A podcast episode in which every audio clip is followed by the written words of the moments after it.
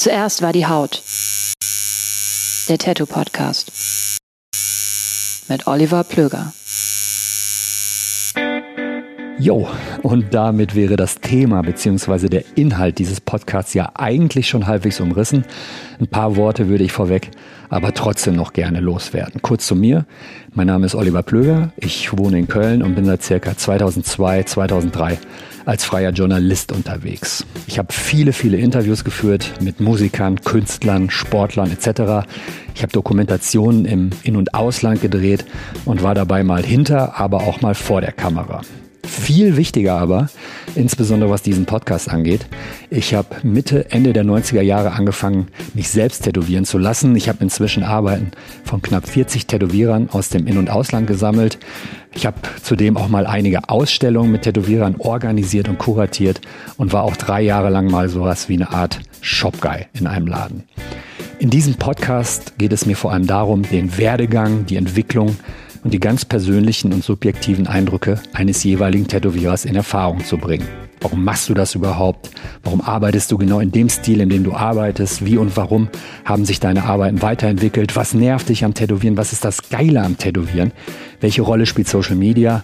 Und was für ein Privatleben hat man eigentlich, wenn man immer nur an die nächste Tätowierung denkt? Um all das und wahrscheinlich noch viel mehr geht es in diesem Podcast. Und jetzt viel Spaß und eine gute Zeit mit meinem heutigen Gast. Zuerst war die Haut. Der Tattoo Podcast. Mit Oliver Plöger. Ich begrüße mein Publikum hier in Aachen. Ich bin zum zweiten Mal auf der Aachen Kaiserstadt Tattoo Convention live zugegen und ich begrüße meinen heutigen Gast. Das ist der Herr Michael Schraner, aka Mick Tattoo aus der Schweiz. Applaus.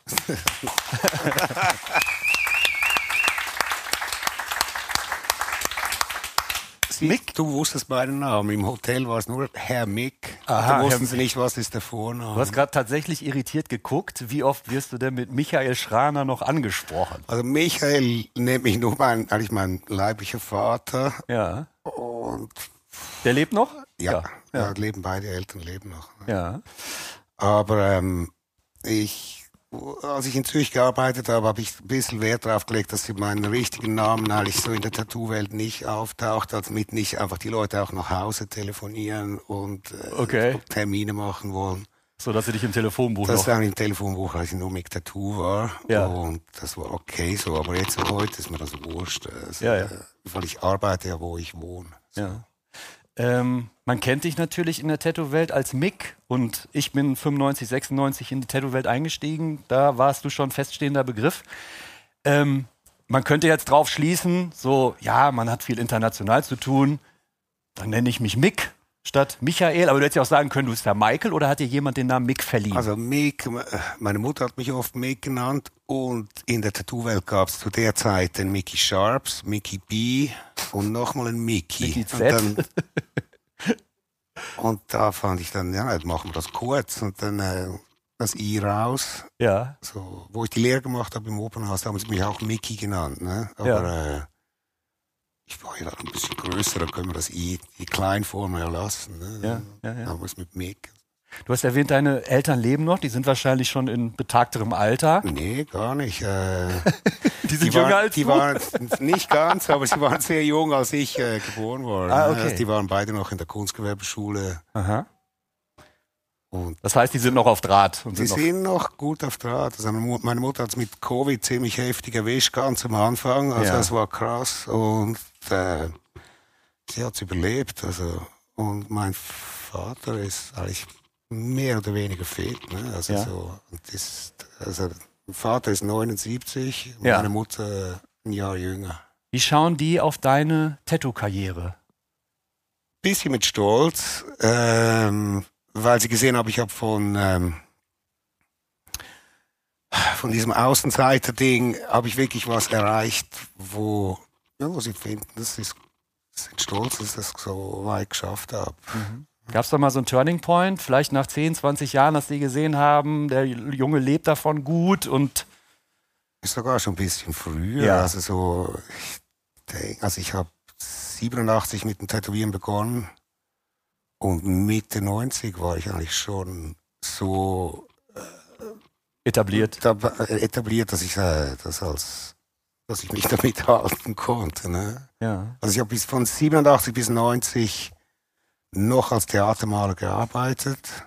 In Zürich? Nee, bei ähm, auch in der Nähe von St. Gallen bei einem privaten, also wie sagt man, Unternehmen. Also es war nicht nicht ein Opernhaus oder ein Theater, sondern der hat auch er hat für Theater gearbeitet, für ähm, Film, also für war mal Bavaria-Film, Filmkulissen, für Kulissen, ja. die hast du bemalt. Die haben gemalt. Aber dann auch so, über acht, Ende 80er Jahre gab es ja die ganzen Yuppies, die sich die Häuser mit äh, Wandbildern voll Aha. malen ließen. Das hast du auch gemacht? Auch. Und Pizzerias, also diese Toskana-Landschaft kann ich im Schlaf. Okay. Ja. Hast du den allen die gleiche gemalt oder? Die waren immer ähnlich. Es war, es war eine Kette, die bei ihm immer die, die verschiedenen, äh, Ja. in den verschiedenen Städten die, die Pizzerias mit der Toskana-Landschaft wollten. Ne? Ja. Darum sind die alle ein bisschen. Und über diese Theatermalerei bist du über deinen Opa, glaube ich, hereingekommen. Der hatte da Genau. irgendeine Stellung, ne? Ja, mein, Va mein Großvater war 50 Jahre Ausstattungsleiter am Opernhaus Zürich Ja. und Bühnenbildner. Und dem habe ich natürlich als schon als Kleiner geholfen, die, die Bühnenbildmodelle zu bauen und so die Entwürfe zu machen. Mhm. Und habe dann, ähm, Und hat er auch sofort dein Talent erkannt? ja, ich glaube, von seinen Enkeln bin ich der, der am meisten so auf die bildnerische Kunst äh, Ja. Ja, also wo ich mich am meisten so mit dem beschäftigt habe. Ne? Also meine Cousins oder meine Geschwister, äh, meine Schwester, das machen was anderes. Ne? Mhm. Mhm. Und dann habe ich natürlich äh, in der Schulzeit, auch in den Ferien manchmal in diesem Malsaal nennt sich das, also in der Malerei beim Theater, Mhm.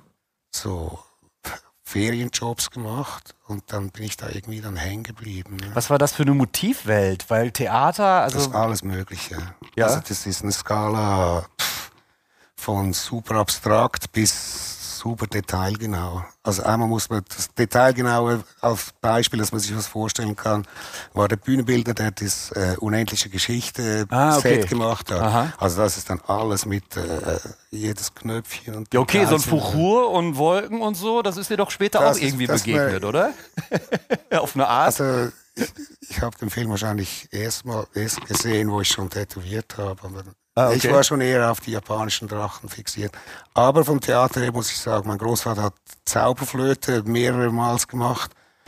Und da ist ja die Anfangsszene mit dem Drachen. Ja. Und dann war das so ein Mix zwischen äh, chinesischen Drachen oder so wie die Chinesen an den Festivals machen, mit diesem Wurm, mit all diesen Kindern drin, die dann das Ding so rumfahren Ja. und so.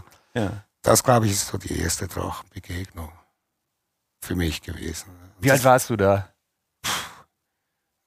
Zweite Primar, zweite, dritte Primarklasse oder so. Also jünger als zehn. Ne? So, sowas, Ja. ne? sowas, ne? Und warst du dann erstaunt, dass dir, oder hast du dich gefreut, dass du gemerkt hast, in der Tätowierwelt ist genau das Motiv, was mich damals schon so gehuckt hat, als ich noch ein kleiner Junge war, Das dass das ist- eine große Rolle da spielt. Also ich bin nicht gezielt so auf die Drachendings gegangen. Aber ich fand die Drachen einfach immer gut als Tattoo-Motiv, weil man kann mit ihnen machen, was man will eigentlich. Das ist einfach, Hauptsache es sieht gut aus. Ne? Mhm. Ob der jetzt vier oder fünf Beine hat, ist eigentlich wurscht. Ne? Das ist so. Wer sagt dir, also mein, mein Lieblingding ist, wenn Kunden zu mir sagen, aber ein richtiger Drache, der ist doch grün. Dann sage ich, ja, hast du einen im Keller, dann bringen wir ein Polaroid, dann machen wir es ganz realistisch. Ja? Dann hätte ich mir auch noch so einen Dildo-Stift gekauft, um das ganz genau so zu machen. Ich würde den ja mitbringen, aber der schläft tagsüber. Ja, immer, eben, das ne? ist, das, ist das. Problem. Ja. Ja, ja, die Drachen, ne? So, und dann hast du große Leinwände und Pizzerien vollgemalt. Und wann kam zum ersten Mal eine Tätowierung in deinem Leben? Also ich habe mich das erste Mal mit 16 tätowieren lassen und ich Warum wusste, du? Ich, ich wusste nicht, dass man 18 sein musste. Ja. Und der Tätowierer war ziemlich sauer und der war bei einem eher bekannten Motorradclub dabei. Aha. Und dann war Mit so ein- rot-weißen Farben? so in der So Art, in der ja, Richtung, so ja. Irgendwas mit Flügeln, ich weiß nicht, wie die heißen. Irgendwas. Ja, und dann äh, war dann sein Kumpel und er sagt, diesen jungen Arschlöchern sollte man irgendeinen Scheiß auf den Rücken machen, dass sie das Leben lang nicht vergessen. Und ich bin dann so da mit Ding. Das war in Zürich? Das war in Zürich und in der Zeit waren in Zürich äh, diese ganzen Jugendunruhen in 81. Ne? Aha, okay. Und Wer hat, da sich mit, wer hat da gegen wen sich... Die Jugend, der Jugend wurde ein Jugend, autonomes Jugendzentrum versprochen und wurde dann aber nicht gemacht. Und Okay. stattdessen haben sie mit Millionen die Oper umgebaut. Ne? Ah, Hochkultur, geht klar, ne? Ja. Und dann jedes Mal, wenn das beim Studio die Tür aufging, kam eine Wolke mit Tränengas rein. Das war dann auch immer lustig. Also der Tätowierer war guter Dinge an dem Tag. Tränengas, 16-Jährige, was kommt als nächstes? ja, so. Okay. ja. Und dann, Warst du bei diesen äh, äh, Unruhen auch auf der Seite der Jugendlichen aktiv? ja, schon, aber aktiv nicht. Also ich bin kein Steinischmeister, weil das, Ja. äh, das wusste ich schon früh, das bringt so viel eigentlich nicht. Also Ja. außer Knast. Ja, ja. Okay. Aber du hast die, deine erste Tätowierung dann bekommen. Was war das? Es war ein kleines Schwertchen mit der Schlange drum, also ein Dolch mit der Schlange. Aber doch ha- me- beste Motiv überhaupt, oder? Super. Ist das noch da oder ist es gecovert? Nee, da habe ich wie einen kleinen Rahmen drum gemacht. Schulterblatt? Also der Philipp, ja. Schulterblatt rechts, Ja. links? Rechts. Ja, okay. Und in dem Moment hast du gecheckt, ich kann malen und das, was der alte Biker da macht, das kann ich auch? Oder wie war da die Verbindung, dass du gesagt hast, jo, Kam ein bisschen später, ich bin im 86 war ich auf der ersten Schweizer Tattoo Convention, die es damals gab. wer hat die veranstaltet? Das war der Werner aus St. Gallen, Ja. also eine ziemlich illustre Gestalt. Also den musstest du für deinen Termin aus der Kneipe holen. Ja. nebenan und dann gab's das, was es gab und dann ging's gleich wieder zurück in die Kneipe. Also ich habe kein Tattoo von ihm, ne. ja, ja. Aber der war ein Original und hat, hat das auf die Beine gestellt. Er hatte trotz dieser ganzen, seinem Lebenswandel, er hatte mit der ganzen Welt guten Kontakt und äh, Ohne Internet. ohne Internet, Ja, ja, also ja. Mhm. nur mit Fotos schicken und äh, Briefe schreiben und Der ist so. immer noch aktiv? Nein, der ist gestorben. Also das, Wann ist das, er die Sauferei geht so lange nicht auf. Ist, der hat auch keinen Hehl draus gemacht. Ich habe jetzt gerade kürzlich gelesen in neuen Buch, das rausgekommen ist über Schweizer Tätowierer. Er hätte es mit der Hygiene der Nadeln nicht so genau genommen. Er hätte ein großes Glas Bier daneben gehabt und zwischen den Kunden das, die, die, die Maschine ausgespült im Bier. Und dann wird das Bier noch Und- getrunken. am Ende des Tages das Bier getrunken, das wäre es ja Verschwendung. Also, ich, das wusste ich nicht, das habe ich jetzt gerade kürzlich erst gelesen. ne, so. Mit allem, was da dachte, drin war, hat er auch noch eine Mahlzeit Christ. gespart, ja? ja? Ai, ai, ai. Bier plus X, ja. Ja, ja. Also vegan war das nicht. Hm, gute Frage. Ob Menschenblut vielleicht doch irgendwie vegan? Ich weiß es nicht, ne? Okay, so, und er hat eine Tattoo-Convention organisiert? Und da war Auch natürlich. neben der Kneipe, oder? Nein, das war in Zürich in, ähm, äh, in so einem Veranstaltungshaus. Und das war natürlich in Größenordnung nichts wie das hier oder was man sonst so kennt. War kleiner. viel kleiner, Ja. aber da war eben, da war äh, ziemlich viele große Namen. Ne? Zum Beispiel? Also Hanky Panky, dann, Der auch heute äh, ist. Lal Hardy, George Bone, Ja. die Lö Family, Ah, okay. die Fuhrmann-Brüder, Ja, Klaus und, wie hieß sein Bruder? Jürgen. Jürgen, verstorben auch schon lange, ne? Nein, ich glaube, der Nein? lebt noch. Ich weiß es nicht. Ich, Sorry. Okay. äh, Okay. ich weiß, dass er, glaube ich, nicht mehr tätowiert. Aber, Okay, ja, ja, okay. Tja, und ich glaube, der Luke war da, Tintin war da, dann Marco, Luke Atkinson, ja, und Marco Pisa und dann Marco Leoni. Ja. Und das gibt eigentlich dann schon den nächsten Schritt, ne, weil ich bin dann zwei Jahre, also ich habe das Jahr drauf Maschine bestellt aus dem, aus dem Bikerheft und nicht das Spalding, das war mir zu teuer, da war es ein anderer für, für 200 Dollar. Der Ja. Mhm. Dollar war viel mehr wert damals. Ne? So. du warst ich da war so ja der 17, Le- 17, 18, als die Convention stattfand, sowas? Nein, nein, da war ich älter, das war äh, 21 war ich bei der Okay. Convention und mit 22 habe ich dann gleich. Okay, also du hast mit 16 das Tattoo bekommen und dann war es nochmal fünf Jahre, als dann die Convention. Ja, Ja. ich war dann nicht, bei Jock in London habe ich äh, einen Drachenkopf gemacht und dann war ich noch beim Dennis Cockle in Mhm. London. So, das waren so die Tattoos, die ich hatte, ich, bevor ich an die Convention ging. Was war der Grund, nach England zu gehen, zu so einem Jog oder nach London war das, ne? Ja, also ich denke, damals in der Schweiz wollten viele Tätowierer, die es gab, die wollten so Feinline-Ding machen. Das war mir irgendwie zu, äh, Zu fein. Fieselig. Also da fand ich ein- da in England, die machen Bam, Bam, Bam, Bam, harte, harte Outlines, Knallfarben, Bang, das hält. Ja, Und das meiste hält jetzt noch. ja. Aha. Und das Ding von Jog hast du auch noch? Habe ich dann bei Marco Leoni überdeckt, aber er drückt noch durch. Ne? Also das Mhm. ist gut, aber... Äh, Sommer äh, hebt sich mal. Nein, nein, also man, man Ja, ja. sieht es einfach noch ein bisschen. Wenn man weiß, wo es ist. Ne? Ja. So. Aber, ja, ja. Und auf der Convention, du hattest gerade schon die Löw-Family erwähnt. Aha, das Haben war das die- erste Mal, wo ich die einfach getroffen Genau, habe. haben die damals schon Impact auf dich gehabt oder hast gesagt, so was ist das für eine Hippie-Bande? Beim Jog hat er mir den Flyer gegeben für die Löw Family Aha. und sagt, das sind Freunde von mir in der Schweiz, geh die mal besuchen. Und der konnte das wahrscheinlich gar nicht glauben, dass du auch aus der Schweiz bist und die gar nicht kennst. Doch, wahrscheinlich schon, weil ich, Ja. ich war ja auch noch sehr jung. Ja, ja, okay. Also, Mhm. also.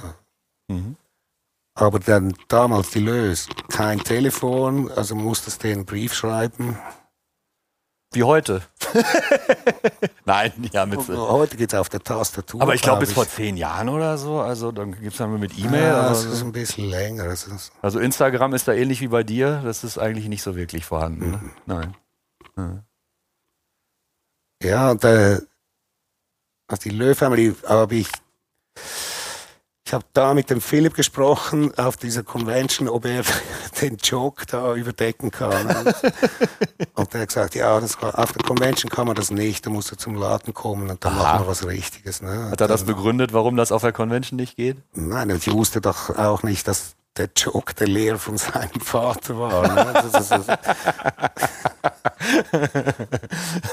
Okay, ja, aber dann ist das eigentlich eine coole Ausrede zu sagen, das geht nicht auf der Convention, das müssen wir im das war keine Ausrede. Ich, wenn ich dahin, äh, ich mich mit ihm getroffen hätte, hätte er das auch gemacht. Ne? Mhm. Und bist du dann nochmal zu ihm ins Studio und hast gesagt, jetzt überdeck das mal? Nein, Nee. nee. ich war, ich war in Brasilien im 88 und da hat Marco Leoni hat das dann über, überstochen. Also so drei Tage am Stück. Ne? So, Okay, er hat ein großes aha. Oberarm. Einfach so der Oberarm. Ja, genau. ja. Genau. Aha. Warum bist du nach Brasilien? Ich habe Tante und Onkel, die in Bahia leben. Ah. Und da wollte ich die besuchen und da bin ich aber nach Sao Paulo. Also zuerst bin ich bei denen einfach ein bisschen lang abgehängt. Da haben sie gesagt, ja, du musst ja, du musst mal noch den Rest von Brasilien sehen, Ja. also unsere Du Farm. hast erstmal nur bei denen auf der Couch gelegen, oder was? Ja, in der Farm mit Ah. dem Swimmingpool. Das war cool. Ah, okay, ja, nice. Das war schön. Cool. Ja. Und, ähm, und danach in Brasilien so rumgereist und dann eben in Sao Paulo gelandet. Und dann da Sao Paulo, das waren zwei so Telefonbücher. Ja, riesig. 15 Millionen Stadt damals schon wahrscheinlich, ne? Ich glaube schon fast in die 20 rein, 16 bis 20 Millionen. Dein Portugiesisch war fließend wahrscheinlich, Noch nicht. Ne? und äh, aber ging irgendwie. ja, oder? ja, ich- also ich habe dann ich wusste nicht mal, wie, wie Marco Leoni, dass der so heißt.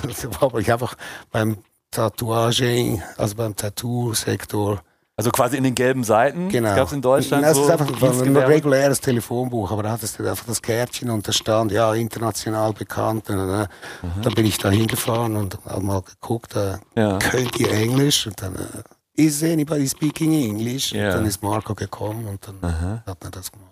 Hattest du zu dem Zeitpunkt, wo du ja schon echt in England warst, in der Schweiz dich hast tätowieren lassen und so, hattest du da überhaupt schon ein einziges Tattoo selbst gestochen? In England nicht, nee, also war eben 87 angefangen und 88 ging ich nach Brasilien. Also da hatte ich irgendwie Ja.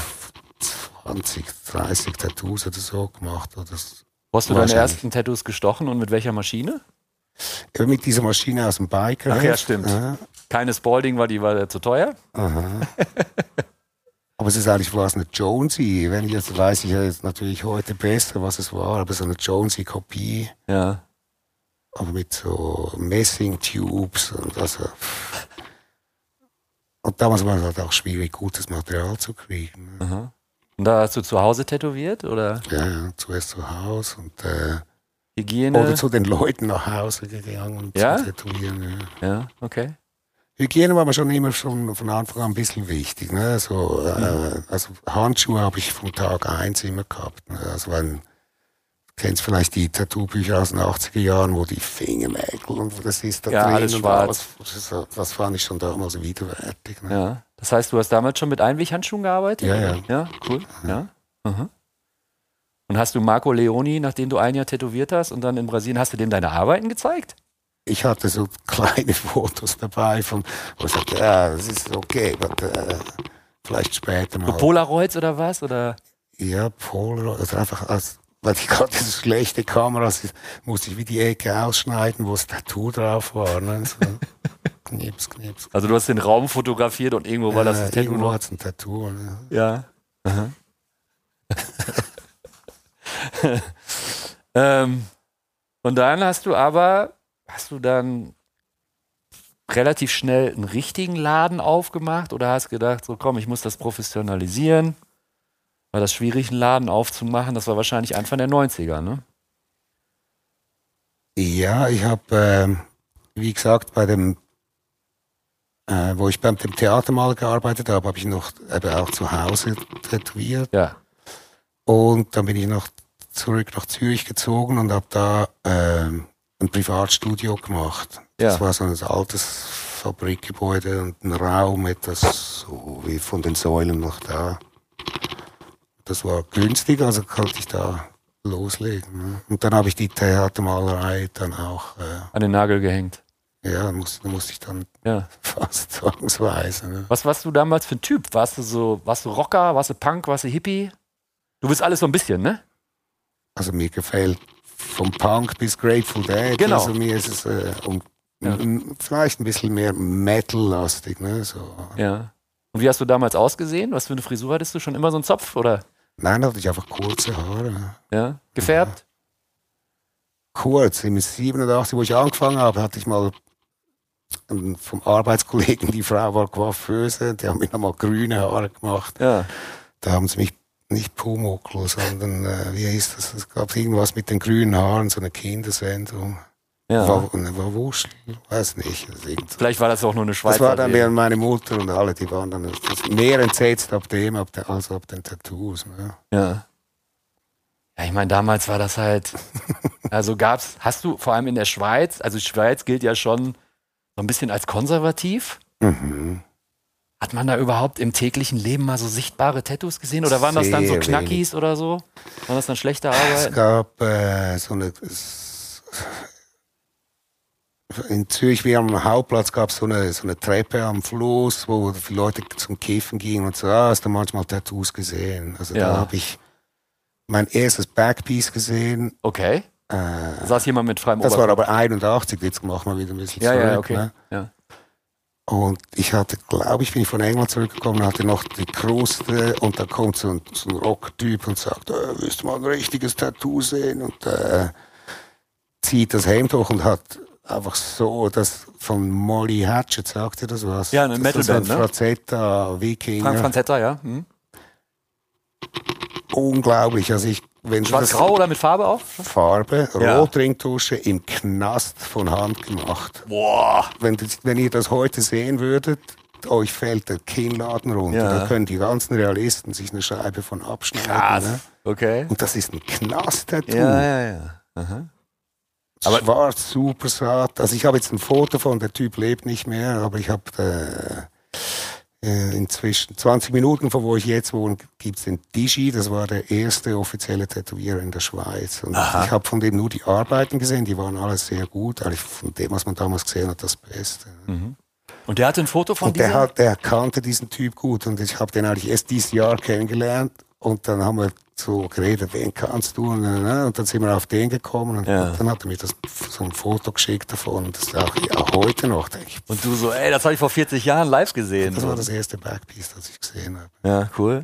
Und äh, saßt du da direkt daneben, als du das, als er das äh, gezeigt hat, oder warst du ein paar Meter weg? Nein, nein, es ist, es ist so eine Treppe und wir waren Mhm. da so kiefen und dann ist der da vorne dran und hat dann so den Rücken gezeigt und es Ja. ist wirklich, boah, Ja.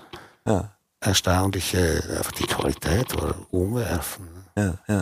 Du hast gerade erzählt, in so einem alten Industriegebäude, was auch immer, hast du Mhm. dann erst ein richtiges Studio aufgemacht. Ähm, ich kann mir gar nicht vorstellen, also ich habe ja noch nie irgendwie einen Dolch mit einer Rose oder sowas von dir gesehen. Hast du schon ganz früh angefangen, Richtung asiatisch zu gehen? Oder du das habe ich, das habe ich einfach mehr interessiert, dass äh, ich hatte auch, wo ich so angefangen zu tätowieren, äh, habe ich das Sandy Fellman Buch bekommen. das was Buch? Das Buch von Sandy Fellman, The Japanese Tattoo. Okay, ja. Und das war halt einfach, boah, das ist eine andere Welt ne, von Tattoos. Ja. Und klar wollte ich natürlich so schnell wie möglich das lernen und können. Ne? Weil da auch zum ersten Mal in einer Perfektion diese von dir jetzt schon oder damals schon geschätzten Drachen auf einmal großflächig tätowiert waren und es hat dich natürlich sofort gehuckt Ja. wahrscheinlich, ne? Klar. Ja. Ist dieses Buch auch heute noch irgendwie so eine Art Inspiration für dich, weil es so die Initialzündung war, quasi in diese Richtung zu gehen für dich? Ich gucke immer wieder mal rein, ja. Und Mhm. ich bin erstaunt, wie ich von vielen Leuten lese oder höre in Interviews, dass das war auch für die, für die Leute, die Japanese Tattoos machen, vielfach eine Inspirationsquelle war. Mhm. Das war einfach das Einzige, was da. Ja. ähm, Warum ist der Drache, vielleicht ist es ja gar nicht so, aber warum ist der Drache für dich das noch kraftvollere Motiv als vielleicht eine Schlange?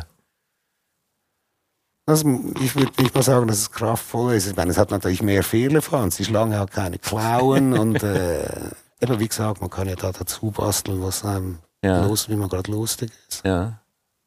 Es gibt so Geschichten, dass japanische Tätowierer, dass du denen noch was über Drachen erzählen konntest, was die selber noch nicht wussten. Ist an diesen Geschichten irgendetwas dran? Oder ist das so ein ist ein bisschen. bisschen hochgespielt. Also ich habe die Information von Japan bekommen Mhm. und da hat es vielleicht jüngere Kollegen, wo ich vielleicht gesagt habe, da musst du gucken, dass das so und so ist. Dann, dann stimmt's. Ja. Dann stimmt dieses Fabelwesen. ja, genau. Dann ist es wieder im Keller unten. Ja. Wann warst du zum ersten Mal in Japan? 95. 95. Alleine? Mit Kontakten, mit Ich- Freunden zusammen? war den Philipp in Ibiza. Philipp hat ja eine kleine Auszeit mal gemacht und dann war ich ihn besuchen in Ibiza. Philipp Löh. Mhm. Die war mit der ganzen Familie in Ibiza, glaube ich, oder? Ja, Abwechslungs- und sie sind dann Schichtmeister. Also, äh, Felix und Loretta haben dann das Studio weitergeführt. während Lausanne? Er, in Lausanne und er war in, in Ibiza. Und Ja. dann manchmal, aber er wollte zu der Zeit eigentlich, also hat gesagt, er hört auf. Ne? Aha. Alle waren, nein, der Philipp hört auf. Ne? Mhm. Aber ähm, irgendwann hat er dann gemerkt, dass er doch besser tätowiert, als, als ein Profimusiker zu werden. Ja. Und mit ihm bist du dann nach Japan? Nein, aber da ist der Hori Ryu damals zu Besuch gekommen, Mhm. Auf Ibiza. nach Ibiza. Nach Ibiza. Und da habe ich, Das war so ein Japaner, der hatte so drei Viertelsleeves und den Rücken von nein, Philipp? Vollsleeves. Okay, sorry, dann ist das wer anders. Ja, ich habe nur so ein der Bild. war in der Hori, Horiwaka Family, war der dabei. Ja. Da war, glaube ich, die Nummer drei oder sowas. Ich glaube, Horiwaka hat Mötley Crew tätowiert, oder? Ja, ich Ja, glaube. stimmt, ja. ne? Nicky Six und Genau. Tommy Lee, glaube ich, ne? Ja, genau. Stimmt. Und die Sachen sehen auch heute noch total Bombe aus, ne? 40 Jahre alt oder so. Ja, ja. Ja. Ja. Ja, Horiwaka, ähm, mein Ziel war natürlich Horiyoshi kennenzulernen. Und der Luke Atkinson habe ich mich dann auch in der Zeit mit angefreundet. Der hat gesagt, schick ihm Fotos von deiner Arbeit, du wirst staunen, was da zurückkommt. Und das war wirklich krass. Also da krieg so, so ein Austausch dann, ja? kriege ich einfach so einen Stapel Fotos von Horiyoshi, von seinen Arbeiten und das eine nach dem anderen. Ich bin fast in Ohnmacht gefallen. Also du hast ihm deine eher kleineren Sachen geschickt Oder und er da dir so in die Richtung ging zu Ja. der Zeit. Ne? So, war dir das dann auch so ein bisschen peinlich, so nach dem Motto so, ey, äh, weil es war natürlich noch nicht das Level, was ich habe ihn, ich habe ihn ja da nur von, aus Distanz gesehen beim Arbeiten auf, auf äh, Hanks Conventions in Amsterdam. Ne? Horiyoshi jetzt, ja. Ja. ja. Und äh, der Name Horiyoshi war ich bekannt eben durch dieses Sandy Fellman Buch. Ne? So, Und viele Arbeiten von ihm da drin. aha, da hat ein paar Sachen von ihm drin. Ja. Und ich, habe fast nicht geglaubt, dass man den richtig persönlich kennenlernen kann. Und der Hori Ryu war eigentlich in der Hori Waka Family, hat sich aber trotzdem noch beim Horiyoshi tätowieren lassen. Also so schon mal eine komische Nummer, weil in Japan Die Familien so, ja, wenn ja. du bei der Familie, dann gehst du nirgends mehr hin. Ne? Ja, Und wenn du bei dem bist, gehst du auch nicht mehr zu den anderen zurück. ja. Und der hatte irgendwie die Narrenfreiheit, mit beiden okay zu sein. ja. Und er war wahrlich mein Ticket. So Deine Eintrittskarte, da überhaupt für vorstellig Japan. zu Ich werden. wollte auch nicht einfach nach Japan einfach reinspazieren. Das findest, äh, zu der Zeit fandest du keinen Tätowieren oder äh, das war schwierig, die Leute zu finden. Ja. Aber dann bist du rüber 95. Aha. Und er hat mir geholfen, den Termin zu machen. Das heißt, du hast dich dann von Horiyoshi tätowieren lassen. Absolut. Deine Unterarme sind von Horiyoshi Genau. tätowiert, ne? Also das, äh, das ist 95 bis 97 und die Farben sind doch noch so recht gut, würde ich sagen. Nichts nachgestochen und gar nichts. Nichts. Ne? Nee. Also Einfach das- gut, gut gepflegt. Ich muss ich mal, ja, das Gelb ist sehr, sehr satt, ne? Und das Rot, Von 95. das Grün ist quietschig. Das Blau auch. Ja. Wow. Toll. Aber ich praktiziere, was ich predige. Also ich habe langärmelige Shirts, ähm, wenn ich an der Sonne bin, 50 Sonnencreme, weil ich mag es nicht nochmal machen. Ja. ja. Und dann ist das so, ich habe dann Horiyoshi in einer Convention in Amsterdam getroffen und gesagt, ja, wenn ich, nach zwei, wenn ich zwei Wochen komme, kannst du so einen Arm machen. No problem, you come. Aha. Und dann war ich da über den, über den äh, Horiryu und ähm, dann wurde schon nach der ersten Sitzung, da war der, die, ganzen Linien in weniger als eine Stunde. Wow. Da war einfach ein schwarzer Arm, go wash. Auf Klo. Ja, einfach heiß, er hat heiße Wasser angestellt, das ist wirklich so. Ah, okay. Und Also dann, das war in Japan dann noch, ja? Ja, ja. Also, ja, ja, okay. Und dann äh, war nur die Linie und sagte, mm, this time finish no possible, better you come again. Ah, okay. Und ich so, Ja, ja. Aber das war natürlich super, weil durch das bin ich schlussendlich, glaube sechsmal nach Japan, um beide Arme dann fertig zu machen. Mhm. Beide Unterarme komplett? Beide Unterarme. Weil Unterarme war schon, Oberarme waren schon von war schon anders. gemacht. Ja. Ja. Dann äh, habe ich natürlich durch die, dass ich so oft zu ihm konnte, er war so nett und hat mir alles erklärt und meine dümmsten Fragen beantwortet. Also Mhm. das war ultra krass, wie der offen war. Und, War äh, dann Dolmetscher dabei oder so? Oder? Nein, er konnte eigentlich bisschen recht gut Englisch. Ah, ja, Erst okay. wenn er nachher, wenn er einem zum Bier mitgenommen hat, so nach Bier Nummer sieben ging es dann, oh, English Maybe yes, difficult. maybe Äh, no. okay. Ja. Ähm, aber er hat das wahrscheinlich auch gewertschätzt, oder? Ich meine, Auf jeden 95, Fall, ja. 95 wie viele Europäer sind da zu ihm nach Japan geflogen, um sich tätowieren Wenig. zu Ja. Damals noch. Gab es überhaupt welche in Europa? Und kanntest du die dann? Luke natürlich. Luke Atkinson, ja? Und dann gab es noch einen Italiener, den Namen habe ich jetzt vergessen, aus Mhm. Mailand, der hat eine Kornon von ihm auf dem Rücken gehabt. Ja, Aber das konntest du an einer Hand abzählen. ja. Und das war wahrscheinlich so eine große Inspiration. Ich meine, du hast, wahrscheinlich, Absolut. du hast wahrscheinlich die, die Linien gekriegt am Arm und hast sie studiert bis zum geht nicht mehr und hast das Absolut. wahrscheinlich erstmal versucht nachzumachen, oder? Klar, die, Wellen, es gibt so eine Phase, wo du siehst, ah, er war beim Horiyoshi, hat die Wellen so gemacht. Ne, so.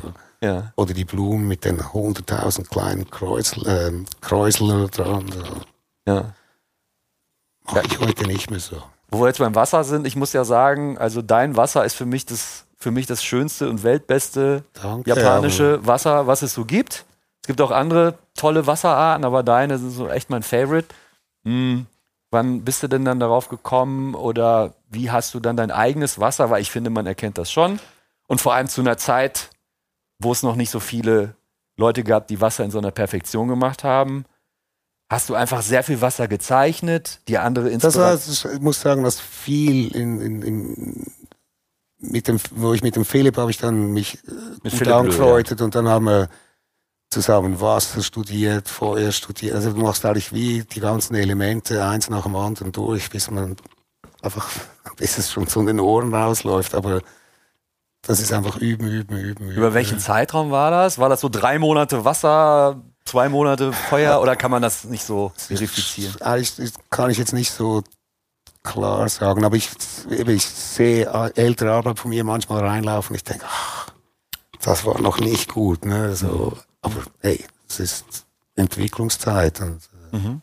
es sind ja wie Meilensteine von Sahen eure Sachen zu der Zeit, als ihr das zusammen studiert habt, sage ich jetzt ganz Ja. bewusst, sahen die da auch gleich aus komplett? Oder seid ihr damals wir schon haben, so ein aber wir haben bisschen... natürlich auch so gekreuzt und, äh, Mhm.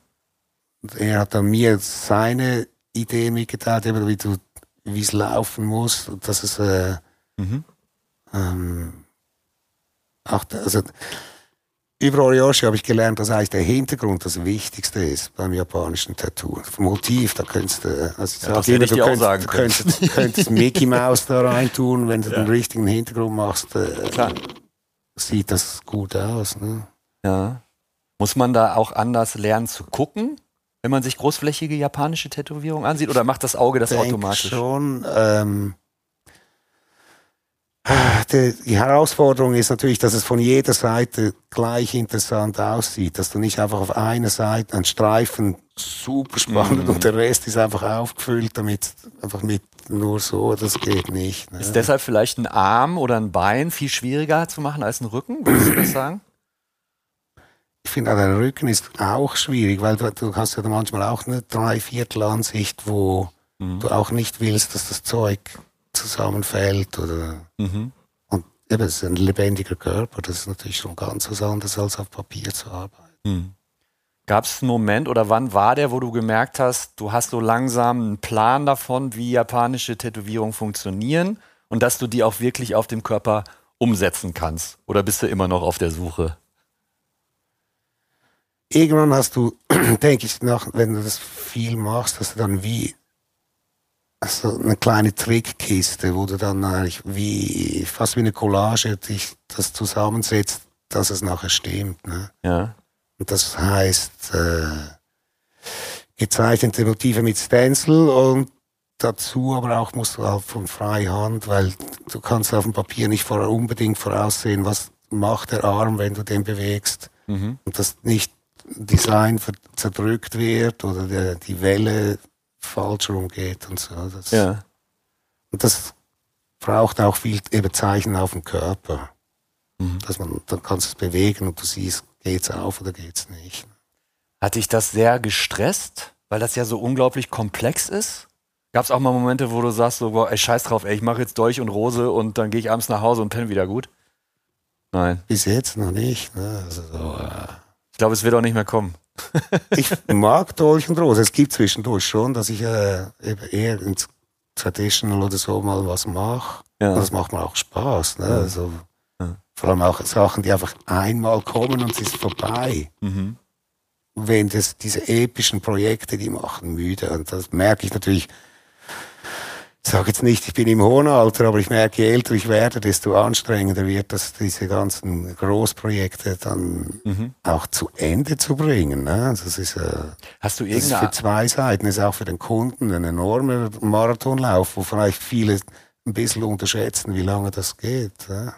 Merkst du, dass du, bist du an so einem Punkt, wo du merkst, du wirst schon wieder ein bisschen langsamer oder wirst du immer noch schneller beim Tätowieren? Weil ich glaube, du bist schon ein ziemlich schneller Tätowierer. Schon, aber ich versuche heute vielleicht mehr äh, Detail. Ähm, Nicht so detailverliebt zu arbeiten? beides ein bisschen, dass man das von. Ich finde es immer gut, Sachen, die von weit weg super aussehen und dann Sachen, die von, von dass noch was gibt, was man von nahe dann so studieren kann. ne? Mhm. Also schon so ein bisschen detailverliebt. Beschränkt, ja. Aber es muss einfach, es muss wie die Waage muss sich halten. Ne? Das Mhm. äh, einfach nicht alles nur knuschelwuschel und dann ist es ja wie ein Perserteppich, wo man nicht sieht, äh, das sieht super aus, was ist es? Ne? Keine Ahnung. Also, Hast, hast du irgendeine Ahnung oder einen Überblick, wie viel komplette Rücken du in deinem Leben tätowiert hast? ich habe es leider nie gezählt. Ich sag jetzt einfach mal 200? Mehr? Äh, aber vielleicht ist 200 nicht so ein, ein, ein Schnitt, könnte schon sein. Aber eben, wie gesagt, ich habe es nie gezählt. Und dann, eben, es gibt natürlich auch Kunden, die machen es dann nie fertig, ne? Weil Mhm. ich verstehe es, weil es tut weh, ne? Also, Ey, bei mir ist auch schon länger in der Mache. I feel, Also ich bin froh, wenn's, wenn, wenn, wenn, ich war froh, wenn Meier, mein Rücken vorbei war. Ne? Stimmt, das war so eigentlich so, ich glaube, deine dritte Tätowierung ever war der ganze Rücken von Philipp Lö, stimmt das? Die von, von? Philipp war es die zweite. Also ich habe zuerst hier einen, einen größeren Schlangenkopf mit einem Stück Körper gemacht, so einen Testlauf, ob das Wie da weh, wie weh der Philipp tut. Ja. Aber das ist ja komplett andere Stelle. Und dann am Oberschenkel war natürlich eine andere Musik als auf dem Rücken. Ne? Hat, wo er angefangen hat, ich dachte, nein, das ist die dümmste Idee, die du je hattest. Ne? Ja.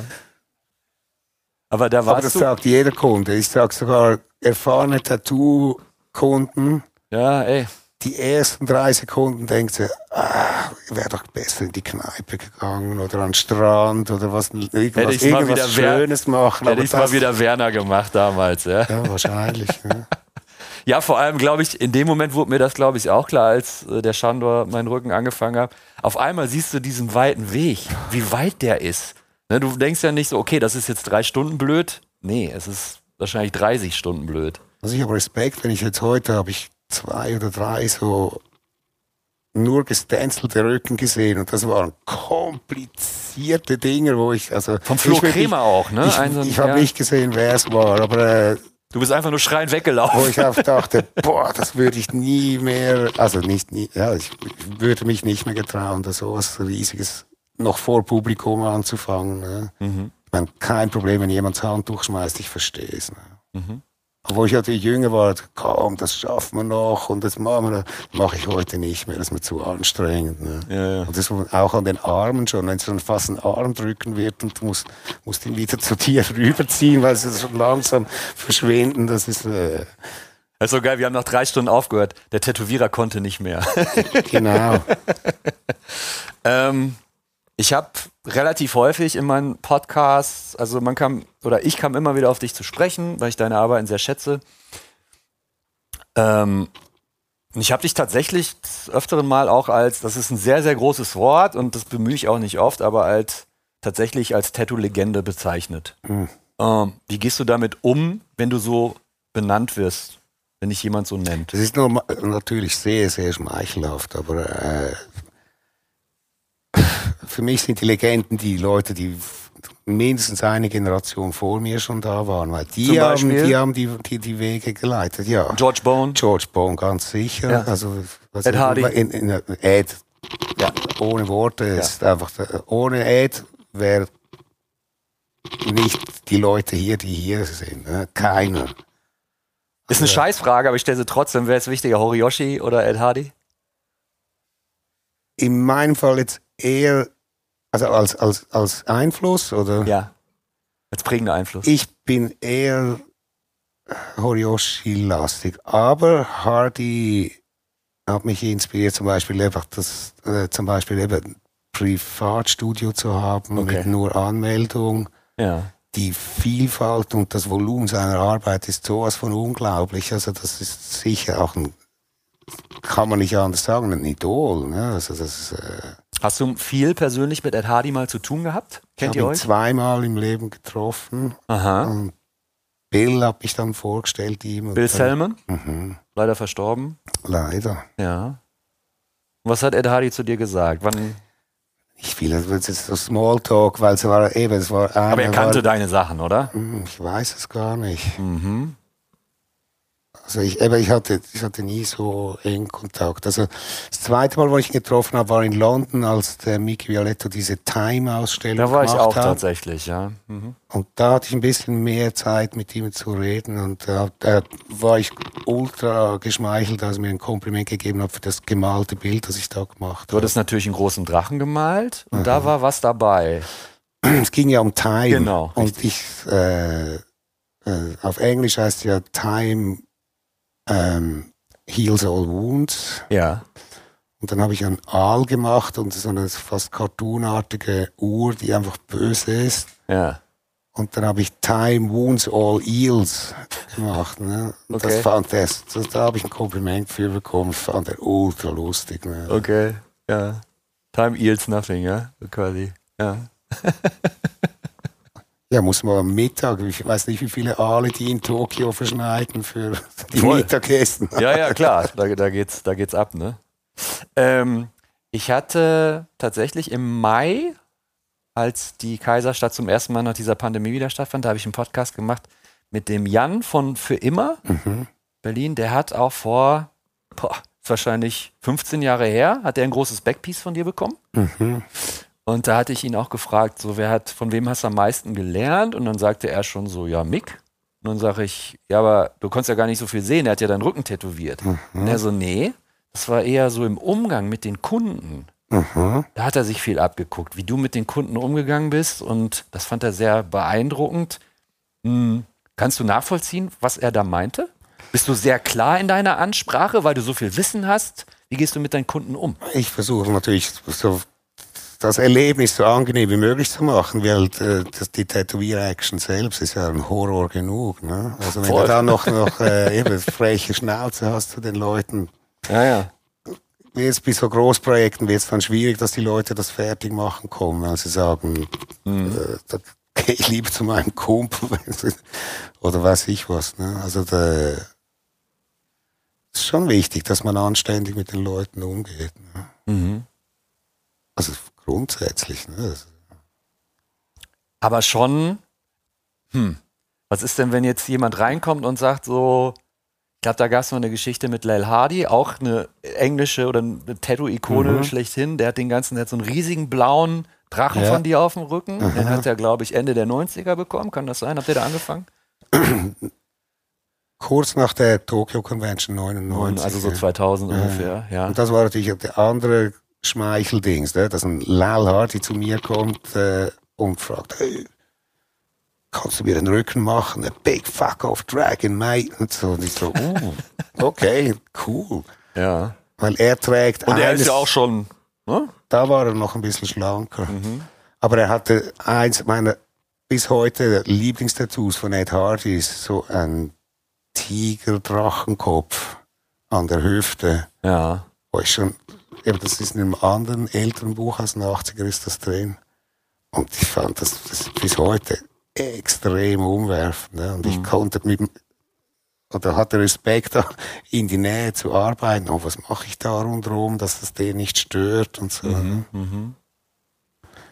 Und äh, Aber er kam, glaube ich, mit irgendeiner komischen Vorlage und meinte so, so nur für den ganzen Rücken. das war so, also das englische Witz. Oder da hat er wahrscheinlich im Flugzeugmagazin war dann so ein richtig Kinderbuch äh, Ja, ja. Drachen gemalt und sagt, yeah, that's exactly what I want. So, Ja, ja, ja, genau. Okay, Englisch. ja. Ich kenne die Brüder. Ja, ja. Okay. Ähm, wie sehr du hast, es gibt eine Instagram-Seite. Ich habe dich da heute auch verlinkt. Mick Tattoo Switzerland, Mick Tattoo Zürich. Da sind so ein paar Glaubst- Arbeiten von dir glaubst, das drauf. heißt Mick von Zürich, oder? Mick from, ah, genau, Mick from Zurich. Du steckst da nicht hinter, oder? Nein, das ist irgendeine Fanseite, aber hey, super, die macht Ja. euch die Arbeit, mich interessiert's nicht. Ne? Ja. Das Du hast keine Ahnung, wer das macht. Nein. Jetzt kann ich ja sagen, ich bin's auch nicht. Gut, das haben wir schon mal geklärt. Ein, Ja. Aber was, als du die Seite zum ersten Mal gesehen hast, warst du da nicht. Also, ist doch, ist doch strange, oder? Oder fandst du sofort gut? So nach dem Motto, ey, ich fand das, das fand ich schmeichelhaft. Also jemand nimmt sich da die Arbeit und macht das ganze Zeugs da drauf. Ja. Vielleicht mal so Wow. als kurzer Aufruf, mein Podcast wird ja schon von ein paar Leuten gehört. Wenn du das hörst, der das macht, schreib mir doch mal. Ne? Dann kriegen, wir- kriegen wir das ja vielleicht raus, so, keine Ahnung. Dann kannst du dem ja vielleicht noch neue, neuere Arbeiten mal zukommen lassen. Ne? Ich will mich da aktiv nicht dran beteiligen. Sie sollen, sollen selber ihre Fotos suchen und, oder Kunden von mir fotografieren. Das meiste ist ja sowieso aus dem Buch, das der Alex von mir gemacht hat, äh, rausfotografiert. Was ja auch cool ist. Ich meine, du wolltest ja noch nicht mal, dass die Leute deinen Namen im Telefonbuch finden. Das ist natürlich Internet nochmal eine ganz Ja. andere Baustelle, ne? Eben, aber irgendwann musst du mal auch klein beigeben. Ne? Das, das, Ja, aber hast, hast ja immer noch nicht, weil das ist ja nicht deine Seite, ne? Die macht ja nein, nein. Ich, und ich habe auch sonst keine Internetseite Ja. und äh, habe auch kein äh, sogenanntes Smartphone. Ja. interessiert mich nicht. Und mein, mein Aufklappphone funktioniert nach zehn Jahren immer noch. Warum soll ich ein funktionierendes Gerät in den Mü- Müll schmeißen? Also das Hm. sehe ich jetzt nicht so ganz ein.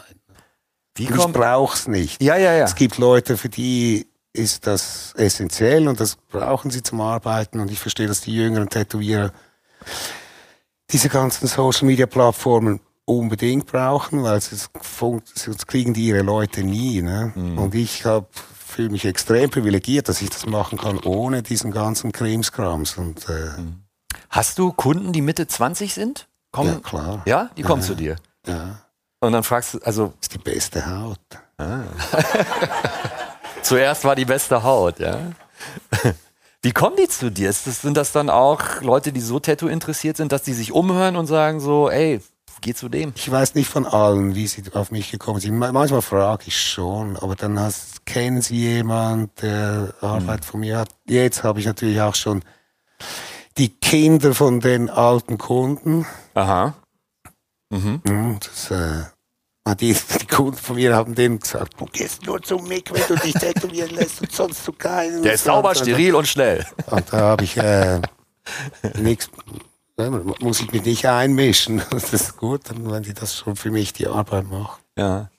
Auch wenn du keinen eigenen Social Media Auftritt hast, ja, du sitzt in Retobel, du sitzt da auf dem Berg in deinem kleinen schönen Häuschen, Mhm. aber du hast da natürlich Internet und du guckst doch auch, oder? Du guckst Klar. dir Sachen an, logisch. Ja, also ich wurde letztens gefragt, für den Tim Lehigh eine Intro für sein Buch zu schreiben. Ja. Und dann musste ich, äh, Das hast du gemacht? ja, aber ich musste dazu, weil ich kannte, kannte ihn mehr als Person, aber die Arbeit, damit ich was halbwegs Intelligentes schreiben kann, musste ich auf Instagram gucken, was der so macht. Also was er In letzter Zeit. neuer und Ja. älter und so. Ne? Ja.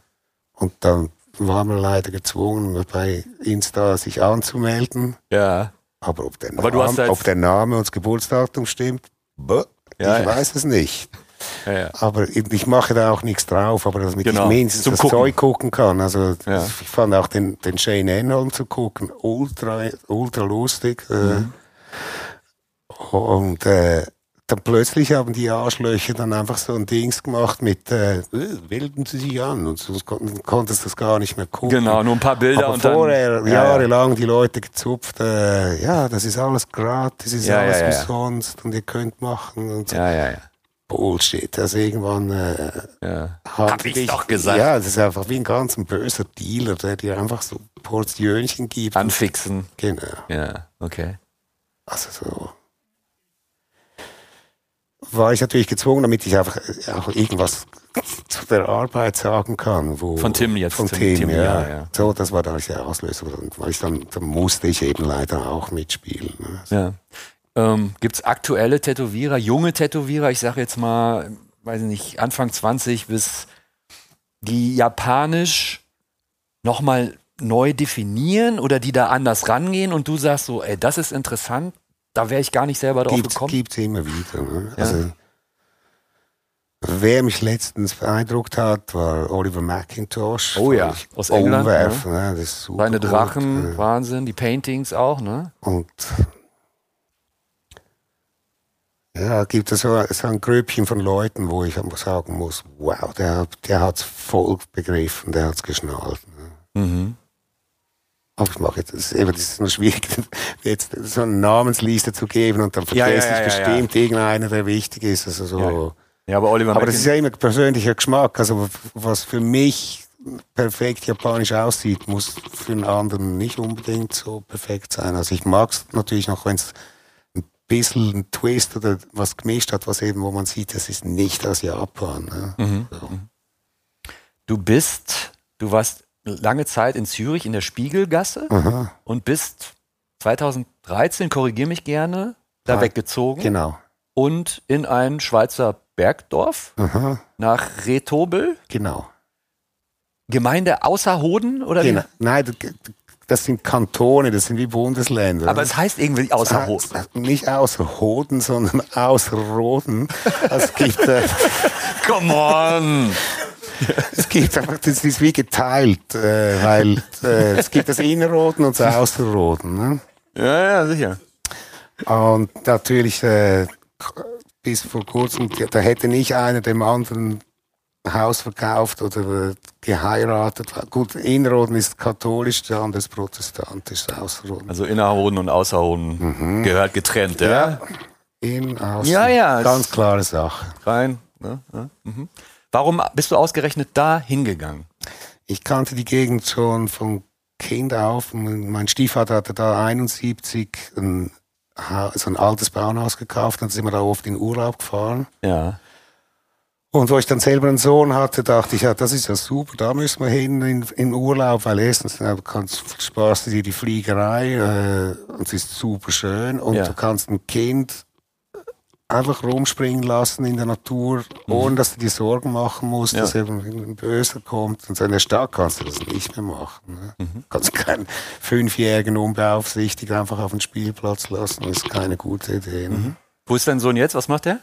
Der ist Polymechaniker. Ich weiß, in Deutschland heißt das anders. Das ist wie ein Mix aus Werkzeugmechaniker, äh, Feinmechaniker, Okay. also CNC, Fräsen, Fräsen, Bedienen und so, sehr ähm, Ja. mechanische. Ja. Ähm, als der in der Schule war und erzählt hat, mein Papa ist Tätowierer, wie kam das da an? denke, da, also er ist 2000 geboren, also von dem her, wo er zur Schule ging, war Tätowieren schon nicht mehr so schon ja. Mhm. super exotisch. Ne? Also ich habe jetzt nicht tätowierte Lehrer von ihm getroffen, aber äh, die fanden das okay. Ja, ja, ja. Das, das war nicht. Äh, Hat der Umzug in dieses malerische Bergdorf, es ist tatsächlich sehr malerisch. Ja, ne? es Sieht halt aus wie so ja. Fremdenverkehrsamt Philipp Video. Löh hat gesagt, das sieht aus, wie wenn Disney es gemalt hätte, aber er war noch nie da. ja, es ist so, also wir, wir sagen zum Spaß, das ist wie Hobbitland. Ja? Also es ist so, Ja. eben die im Innerhoden, also die, die sind so an den steilen Felswänden und so, das ist gar nicht mein Ding. Also ich mag dieses, Ja, ja. ich bin eher ein Hobbit, glaube ich. Ja, ja, ja, ja. Haben sich deine Arbeiten da nochmal verändert und warum? Oder ist das jetzt so zu theoretisch gedacht? Puh, nein, glaube ich nicht, dass es einen großen Einfluss hat. Ich muss ja mich selbst bleiben. Ne? Also kann ich nicht einfach äh, anfangen, Kuhglocken an die, an die Drachen zu hängen oder sowas. Ne? Oder Aale. Ne? ähm, ich habe mal irgendwo gehört, korrigiere mich, wenn das nicht stimmt. Ich weiß nicht, ob du das mal im Interview gesagt hast oder jemand hat mir das erzählt, dass du gesagt hast, ey, wir haben so krasse Wolkenformationen teilweise, dass du überall, du musst eigentlich nur so mal so ein bisschen gucken und du siehst sofort so, da könnte eine Kralle rauskommen, da zwei Augen und fertig ist der Drache. Also, ja, es gibt schon, also war schon mal eine Idee von mir, die, die Dinge so zu fotografieren und dann einfach, was wie die Stufe das Foto und dann das Foto mit dem Pauspapier drüber gezeichnet, wo man es und dann nachher einen Drache davon gemacht. So, das wäre noch. Das hast du auch schon mal gemacht? ich habe es für mich, habe ich schon ein paar Mal gemacht, ne? So, aber Mhm. und so findest du vielleicht auch neue Ideen. Also weißt du, ein kleiner Twist, dann denkst du, ah, das sieht aber noch gut aus. Ne? Ja. Ähm, ich habe auch mal ein, zwei Videos gesehen, wo dich jemand besucht. Der Buddy Olli hatte ich zum Beispiel mal besucht. Ähm, du hast schon eine wirklich sehr tolle, beeindruckende, reichhaltige Bibliothek. Wie viele Bücher hast du? Oder Zahl weiß ich nicht, aber ich habe äh, die Bücher sind für mich eigentlich das Wichtigste, also gutes Referenzmaterial ist das A und O, ja? ja. weil hm, ich kann ja nicht äh, einen Japaner übertreffen, der sein ganzes Leben lang Drachen gemalt hat, eben wie ein, ein Hokusai oder ey, das ist immer noch gutes Referenzmaterial und da, wenn ich das tätowiere, hat es immer noch genug meine Handschrift drin, auch wenn es eigentlich eine quasi Kopie von dem vom japanischen äh, äh, Holzdruck oder Holzschnitt oder so ist. Ne? Aber könnte es nicht theoretisch sein, ich weiß jetzt nicht, wie alt Hokusai geworden ist, aber könnte das nicht theoretisch sein? Acht- 80 oder 90. Ah, okay, das- 90 und dann auf dem Sterbebett hat er gesagt, ja, jetzt, wenn ich noch zehn Jahre leben würde, dann könnte ich noch gut zeichnen. Das, ist so japanisch. Ja, ja, genau, das genau. Ist, äh, Ja, es gibt ja diese Dokumentation über Sushi-Meister und der Ja, ja. 70-jährige Sohn steht daneben und darf immer noch nicht so, ne? na, äh, es brauchte sechs Jahre, bis er den Reis gut gemacht hat. Ne? Ja. Ähm. Ja, aber worauf ich hinaus wollte, hätte ja auch sein können, dass du dich schon in deinem Leben genauso lange mit Drachen beschäftigst wie Nokusai oder so. Nein, Ne? so lange, so Ja. alt bin ich noch nicht. Ja, ja. kommt dann irgendwann mal. Aber äh, grundsätzlich will ich sagen, wenn ich den japanischen Look will, dann muss ich die japanischen Ja. Sachen studieren, weil sonst verpasst man vielleicht irgendwas, was charakteristisch wichtig wäre, damit es diesen, diesen Look bekommt. Ne? Ist es nicht auch wichtig? Ich glaube, der Jan hatte das auch gesagt. Er meinte so, ein Riesen oder ein, oder ein großes Problem ist für ihn, dass er Japanisch nicht spricht und auch nicht lesen kann. Was die Mythologie und so weiter angeht. Du kannst das auch nicht, oder? Nein, äh, mit der ESA haben wir drei Jahre Japanisch studi also studiert, äh, Kurse genommen. Und Volkshochschule? Nicht ganz, also wir hatten zwei Jahre, hatten wir, also zuerst mal in so einem Kurs und dann zwei Jahre mit einer Privatlehrerin. Also schon intensiv verfolgt, ja? Aber äh, nach drei Jahren kannst du Taxi fahren, ein, ein, ein, äh, ein Bahnbillett kaufen und halbwegs im Restaurant bestellen. Und der Taxifahrer ist kein Drache. Nein, das ist er nicht. ne. Also, und wenn du das, das Krasse ist, dass, dass wenn du das nicht benutzt, das geht ja wie, wie ein Drache ja. wieder aus dem Fenster. Ne? Also das ist dann, äh, Mhm.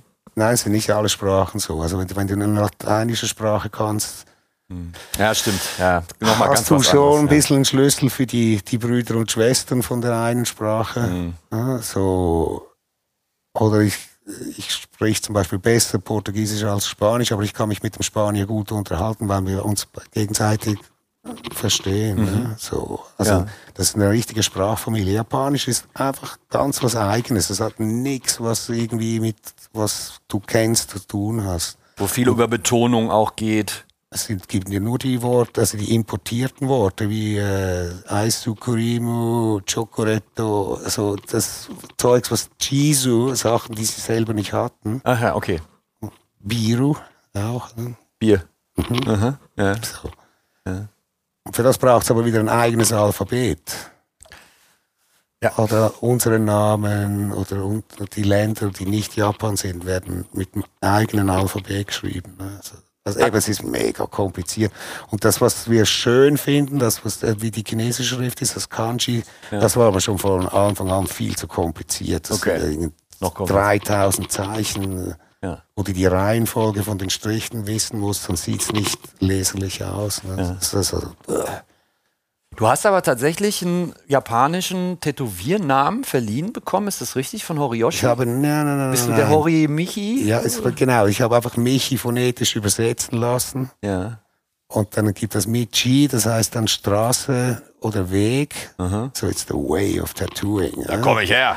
Das finde ich cool. Also, das, hatte ich, das hätte auch äh, tätowierte Herrentoilette heißen können. ne? Also,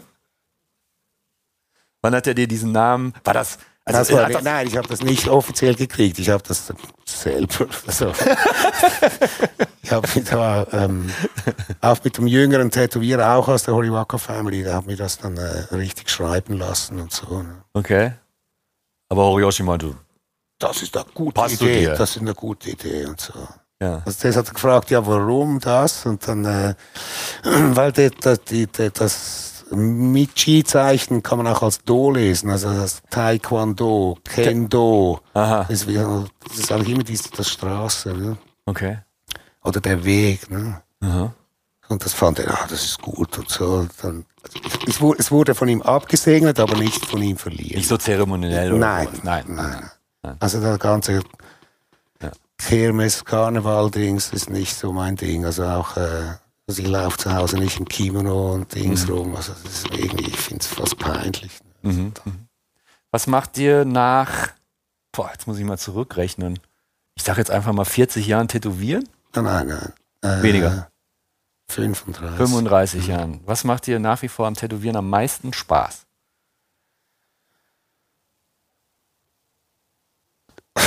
Der, das Konzept zu erarbeiten Mit dem Kunden und die, zusammen? und die Interaktion Ja. mit, mit den Leuten finde ich schon noch spannend, weil äh, ob es jetzt ein anstrengender oder ein easy Kunde ist, ne, das ist, ist beides spannend, weil einfach die, die das Leben besteht aus Begegnungen eigentlich, was das macht so spannend. Ne, und so. Und so das zusammen etwas erarbeiten, finde ich schon cool. Ja. Gab es auch schon mal Begegnungen, wo du zum Kunden gesagt hast, oh, sorry. äh, wir kommen hier nicht überein, Ja. dass man so lange diskutiert und du denkst irgendwann so, ey, das wird hier nichts. Na, ich habe Leute schon weggeschickt, das ganz klar gesagt, wir kriegen Streit. Ja. Und das, für das muss er nicht zu mir kommen. Und ich glaube, das, das ist mir auch zu anstrengend. Du haust ab nach Innerhoden, bleib da, ja? Ja, es waren keine Inrödler, ne? es waren dann eher Zürcher. Ah, die Brüder hier, ja. okay. Aber weil die in, bei uns sagen sie, die, die Autonummer von Zürich ist ZH Ja. und die Zürcher sagen, das bedeutet zuvorkommend höflich Ja. und bei uns sagen sie zu wenig Hirn. und das Außenroten-Nummernschild ist AR und da Ja. sage ich, das heißt doch alles richtig. Genau. So ist es. Das kann man so lokalpatriotisch. Also. Ja, ja. Ähm, wir haben noch gar nicht darüber gesprochen. Ähm, du bist so ein bisschen als der, der da in den Bergen lebt, verschrien oder hast dein Image. Ja, der sitzt da, der kriegt da nicht viel mit. Und umso überraschter, ich glaube, das war vor fünf oder sechs Jahren, da hat der Brian Bruno hier gearbeitet auf der Aachen Convention. Ja. Legendärer, fantastischer super, ja. amerikanischer Tätowierer. Und dann sagte er wohl im Vorbei, also der hat tätowiert und der Andreas lief so vorbei. Er meinte nur so, ey, ja, fragen. Und Andreas so, okay, was ist, irgendein Problem oder so? Sag mir mal, wie du es geschafft hast, dass Mick hier ist.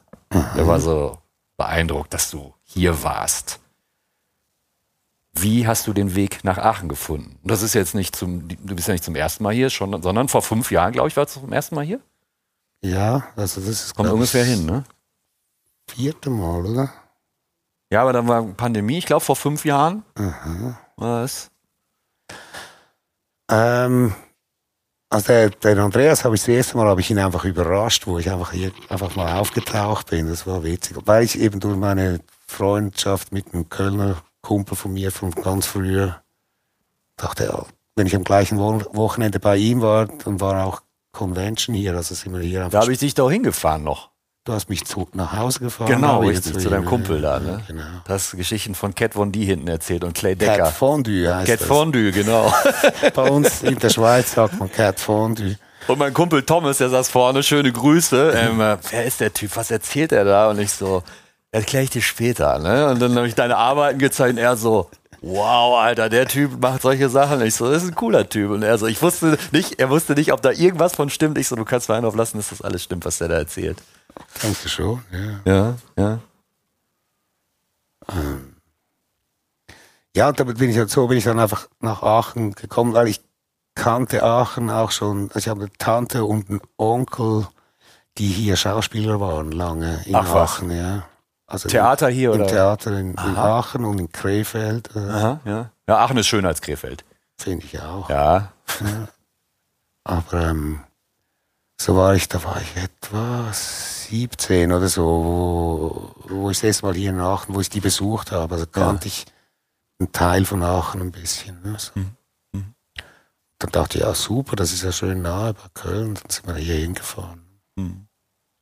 Ist schon eine, ist eine schöne Convention, die du Super. gerne besuchst, weil du gehst nicht oft auf Convention. Du hast mir gerade erzählt, du warst das letzte Mal auf einer Convention, wo du gearbeitet hast. Das war 2010 in Bangkok, Aha. Wo dann ganz viele super Tätowierer waren, Shige und Chris Gava und du, aber keine Kunden.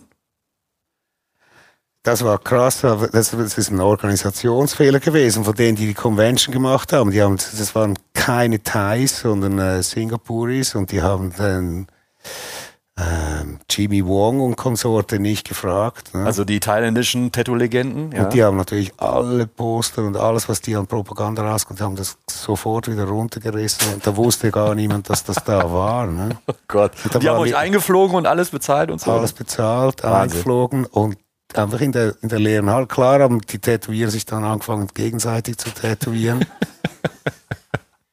also da war es einfach, einen Schiegetermin zu kriegen. ne? ja, ja, ja. Und ja, das war völlig fehlgeplant. Ne? Es Mhm. war- Aber ich super. Also es gab- es war ein kleines Tattoo pro Tag und dann der Rest einfach ein bisschen feiern und mit Freunden abhängen. Ja, und es war äh, nicht überfüllt, nix, ne? völlig übersichtlich.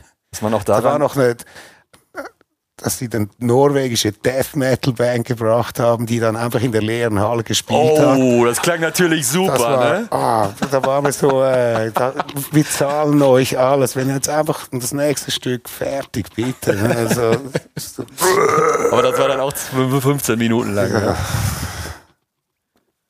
das, das war wirklich krass, ja. Ja. ja, der Mick kam gerade auch hier rein und sagte als allererstes zu mir, "Ah, schön ruhig hier. Ne? Ja, ja. Man gewöhnt sich an die Ruhe. ne? So. Ja, total. Ähm, und auf eine Convention, da würde ich dich gerne noch zu was fragen. Das war, ja, da reden ganz viele Leute davon, dass es eine, eine der legendärsten Tattoo-Conventions überhaupt war, nämlich Tokio 99. Du Das warst war- da am Stand, du hattest äh, am Start, du hattest einen Stand, ich glaube mit Philipp Löh zusammen. Und Luke.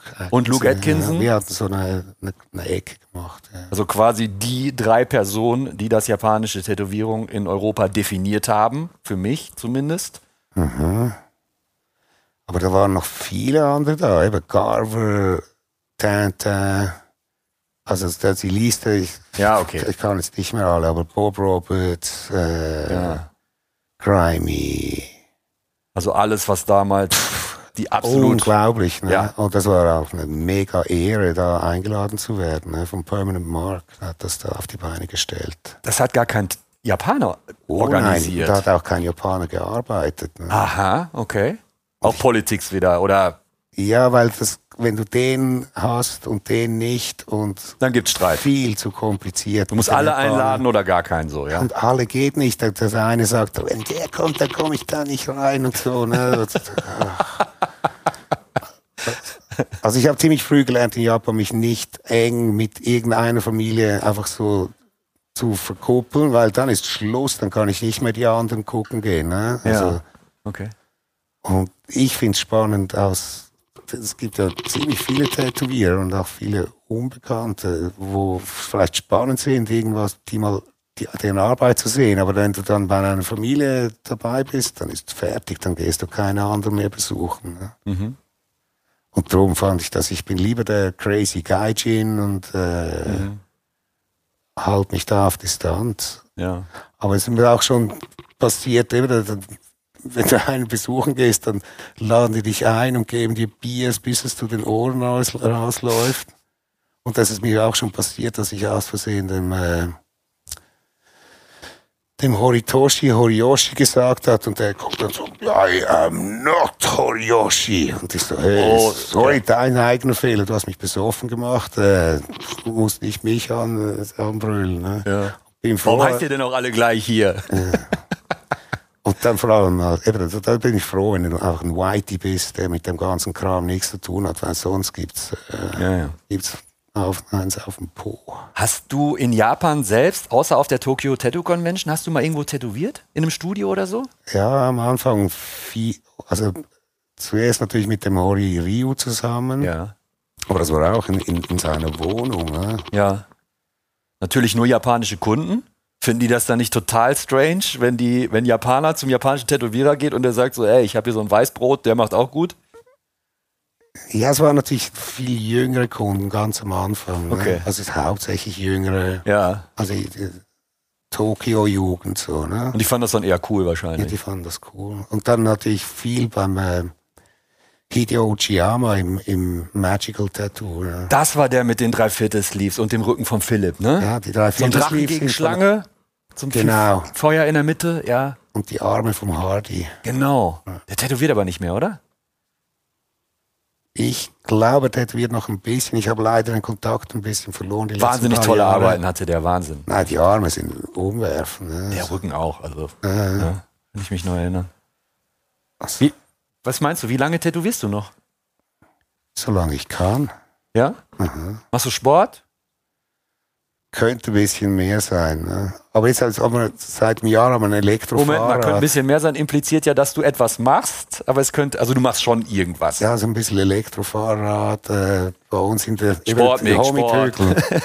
Nein, das ist Sport genug. Äh, ja, stimmt, wenn du Hügel hast, ich fahre selber Fahrrad, ja, da bist Also du froh. das, äh, ja, ja. bei uns würde würd ich gerne mal sehen, wie lange du das ohne, also wie weit du ohne so ein, so ein Motor Höhenmeter sind das Schlimmste, du stirbst. Ja, stimmt. Ja, ja. Und bei uns geht's fünf Minuten runter, nach einer halben Stunde wieder Ja. hoch. ne? Also das ist, äh, äh. Ja, das macht keinen Spaß, da hoch. Nein, und jetzt mit dem Elektromotor, das macht Spaß. Klar, logisch, Man ne? bewegt sich ja trotzdem. Genau, ja. Aber äh, ja, es, könnte noch ein paar andere Routinen noch mal einbauen, so ein bisschen, wäre nicht schlecht. Hm. Den inneren Sauhund Gassi gehen, ne? So. Genau so ist es. Mick, ich komme zu meinen traditionsgemäß beiden letzten Fragen. Und die Hm. erste lautet: Was kann der Mensch, nicht der Tätowierer, sondern der Mensch, Michael Schraner, gut? Und was kann der Mensch, Michael Schraner, nicht so gut? Ähm, dass man das selber beantworten muss, ist ja noch schwierig, ne? So, das, Ja, deshalb kommt ja auch zum Schluss die Frage, dann kannst du dich danach ausruhen. Ja, das ist ja gut. Ähm, ich denke, ja, ich, ich, ich habe jetzt gut, habe ich geschafft, dass ich in einer gewissen Routine und fast mit einer Lei eh, nicht Leichtigkeit, es ist immer anstrengend, aber dass ich die Arbeit, die ich machen will, auch hinkriege. Ne? Mhm. Dass ich die Maschine macht, was ich will. Mhm. Und ähm, die Leute sind happy. Mhm. Also wenn sie rausgehen. Das sind sie bei allen Tätowieren. Jeder hat seine Kunden, finden ihren jeweiligen Tätowieren der größte der Welt. Das ist auch super so. Muss man aufpassen, dass es nicht zu Kopf steigt. Ne? Stell die Frage nochmal. Du hast jetzt wieder als Tätowierer geantwortet. Ach, Was kann der Mensch, Michael Schraner, gut und was kann er nicht so gut? der Mensch Michael Schraner kann sich gut hinter dem Mig-Tattoo verstecken. Ich glaube, das beantwortet irgendwie auch beide Fragen. Aha. Mick, ich danke dir vielmals. Ja, super. Schön, war dass du cool. da warst. War easier, als ich dachte. Das will ich hoffen. Danke, Mick. super.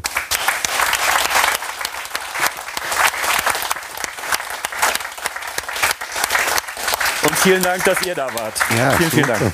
Dankeschön. Zuerst war die Haut. Der Tattoo Podcast. Mit Oliver Plöger.